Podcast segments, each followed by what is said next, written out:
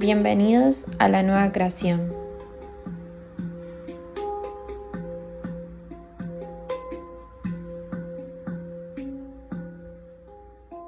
Confundimos el amor con enamoramiento y la mismísima palabra termina en una mentira y lo realizamos bajo de la mente que es otra mentira, porque guardamos programaciones que son en su gran mayoría distorsiones.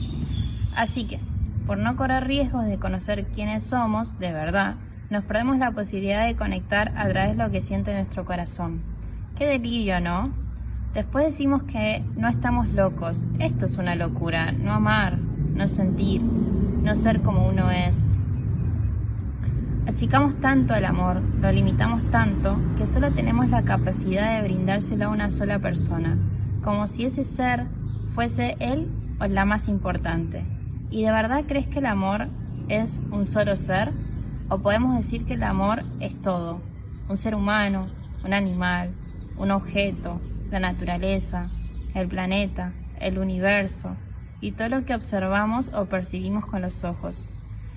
¿De verdad vamos a tener una mente escueta solo para bloquear nuestro mayor poder, nuestro corazón? Ella es nuestra mejor amiga, es la mejor reprogramadora que vas a conocer en tu vida. ¿La vas a limitar? Venimos con condicionamientos, otra mentira de la sociedad. Tienes que tener pareja, casarte, tener hijos, formar familia. Tienes que tener a alguien al lado por obligación implícita, porque el sistema mental necesita que siempre haya alguien que sostenga por si acaso. Ahora, ¿tampoco nos consideramos que necesitamos sostenernos del sistema? Por estas cosas el amor en nuestra sociedad no es libre, porque lo único que pensamos es en poseer. Él es mío, ella es mía, eso es mío, porque necesitamos siempre vivir de ataduras, necesitamos que esté solo para mí, porque todas esas inseguridades que guarda la mente limitada, que nos conduce a ir fraccionando el amor, sin permitirnos cuestionar si, si realmente deseamos de corazón lo que estamos llevando a cabo. Tenemos una capacidad impresionante de creerle a las mentiras que nos relata nuestra mente. Pero te pregunto, ¿tienes la capacidad para atravesar lo que dice tu mente, lo que dicen tus miedos, para conectar contigo y liberarte?